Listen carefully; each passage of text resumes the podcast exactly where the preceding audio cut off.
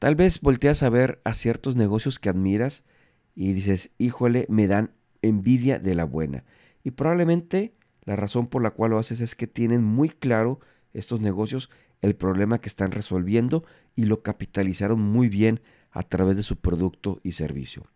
La diferencia entre estos buenos emprendimientos y otros que no lo son tan buenos es que estos dueños de negocio tienen muy claro cuál es la propuesta de valor y precisamente es sobre lo que quiero platicarte el día de hoy. Bienvenido a Homoprenur. Evoluciona tu negocio.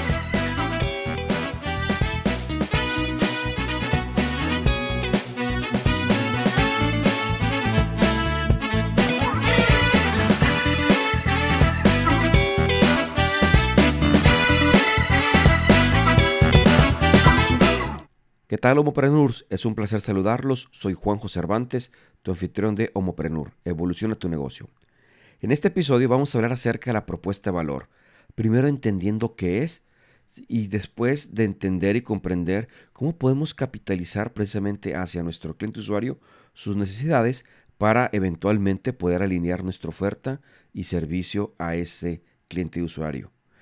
Es muy retador hacer que la gente quiera usar tus productos y servicios. Es más fácil hacer productos y servicios que la gente quiera usar. Déjame repetírtelo. Es muy retador hacer que la gente quiera usar tus productos y servicios. Es más fácil hacer productos y servicios que la gente quiere usar. Y de eso se trata esto, de entender qué es lo que el cliente quiere o desea usar. En el contexto de los negocios de emprendimiento, primero entendamos qué significa valor. Valor es aquella cualidad o conjunto de cualidades por las que una persona o cosa es apreciada o bien considerada. Cuando hablamos de cualidades nos referimos a aquellos rasgos, características, distintivos, diferencias o la esencia de una persona o cosa. En este contexto estaremos hablando de un producto y servicio. El aprecio, por otro lado, es la valoración que se hace de esta persona o cosa, o en este caso de producto y servicio.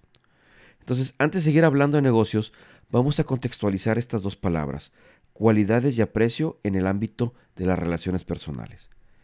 Vamos a pensar en tu círculo de amistades. Estoy seguro que cada uno de ellos o ellas tienen muchas y diferentes cualidades. Habrá que quienes a lo mejor son más inteligentes, otros que tengan un mejor sentido del humor, algunos más que sean relajados, otros más optimistas, más formales, etc. Sin embargo, tú puedes tener eh, a, lo, mejor un mayor aprecio por ciertas personas de este círculo de amistades. ¿Por qué? Porque valoras ciertas cualidades sobre otras. A lo mejor tú valoras mucho que las personas sean honestas y optimistas. Y no quiere decir que a las demás las desprecias, simplemente probablemente vas a buscar pasar más tiempo con ese tipo de amistades. Probablemente tus lazos o relaciones sean más fuertes con ellas. De igual manera, tú para otros eh, te pueden expresar su aprecio por ciertas cualidades que para el otro es importante. Lo mismo sucede con los negocios. Tu oferta o producto tiene ciertas cualidades las cuales son apreciadas y valoradas por ciertos eh, clientes usuarios. Muchas veces no tenemos muy claro, por un lado, lo que aprecian nuestros clientes de nuestras cualidades y andamos a veces cuasi rogando ¿sí? atención y aprecio por clientes que no les interesamos. Es importante que tengamos muy claro esto porque puede ser muy frustrante el querer ofrecer nuestro producto y servicio a alguien que no lo desea o valora, es decir, no lo necesita. Y muchas veces, con tal de lograr una transacción, andamos regalando nuestro trabajo. Por ejemplo, imagínate que vendes un paraguas. Probablemente cuando no es temporada de lluvia, ni quien se acuerde de ti. Pero en cuanto llega la temporada de lluvias, tu paraguas se puede volver muy eh, popular, apreciado y valorado. Ahora, si indagáramos un poco más acerca de lo que realmente está comprando tu cliente, no necesariamente está comprando un paraguas, está comprando la necesidad de satisfacer, ¿sí? en este caso, de mantenerse seco. ¿sí? Lo cual esto me va a dar pie a entrar al segundo punto de entender realmente al usuario y al cliente, los cuales tienen un problema y nuestro producto y servicio de alguna manera resuelve. Por ejemplo, en esto que hablamos, la necesidad de mantenerse seco es esta necesidad primaria o raíz que nuestro cliente requiere satisfacer. El paraguas es una solución. Sin embargo, esta necesidad puede ser satisfecha por otro producto o servicio, tal vez un impermeable, tal vez un servicio de mensajería que le evite salir de la lluvia, un medio de transporte que lo traslade de un punto a otro y lo mantenga seco. Como ves, nuestro cliente compraría nuestro paraguas no por el hecho de ser un paraguas, sino por el trabajo que hace. el cual, como te diste cuenta, es, el trabajo de mantenerse seco y lo puede realizar esto cualquier otro producto y o servicio. En esto radica la diferencia de muchos negocios que logran identificar el trabajo o la necesidad que está buscando realizar el cliente o el usuario. Ese trabajo que están eh, buscando realizar trae consigo una serie de dolores ¿sí? que están buscando evitar nuestros clientes y también está buscando obtener ciertos eh, beneficios que le dé satisfacción. A partir de tener muy claro ese entendimiento, ¿sí? es como podemos diseñar soluciones para nuestros clientes. Te recuerdo que es muy retador hacer que la gente quiera usar tus productos y servicios. Es más fácil hacer productos y servicios que la gente quiere usar. Finalmente, para buscar esa alineación, se van a crear productos y servicios que efectivamente puedan cumplir o proveer de esa necesidad, o bien dicho, cubrir el trabajo que está buscando hacer el usuario. Dejándolo también muy claro qué es lo que alivia o qué es lo que mitiga de los dolores. Y también eh, enalteciendo los beneficios que van a elevar la satisfacción. El resultado son productos y servicios que la gente quiere usar, valora y por ende quiere comprar. Piensa por un momento y te invito a que observes a tu alrededor eh, a lo mejor a ciertas marcas exitosas. Pregúntate cuál es su propuesta de valor. ¿Qué necesidades reales están satisfaciendo? El cliente o consumidor a qué problemas o dolores está enfrentando y cómo esta solución ¿sí? que ofrece esta marca eh, ¿qué, está mitigando, qué está enalteciendo.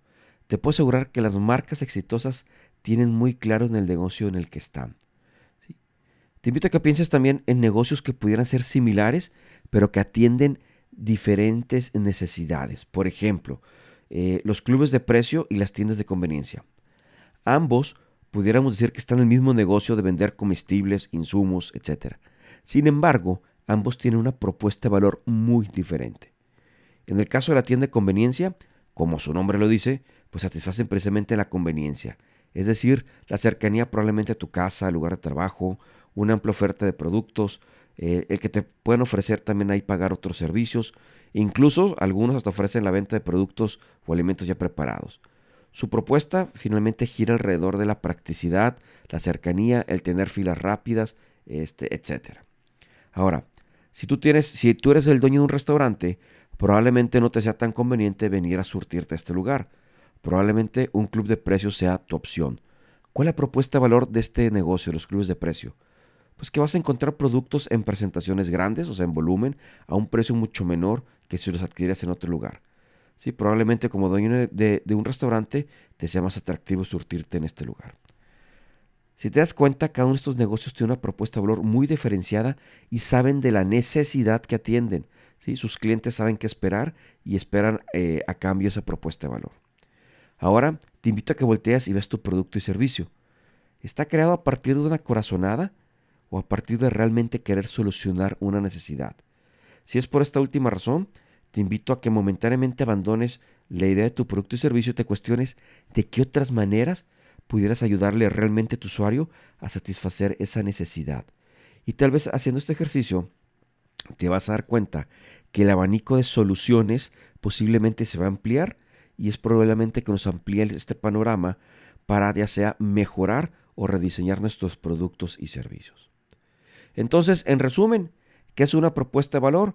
De acuerdo a, Cindy Barners, que es autora del libro Creando y entregando una propuesta de valor, dice que una propuesta de valor es el corazón de todo este concepto.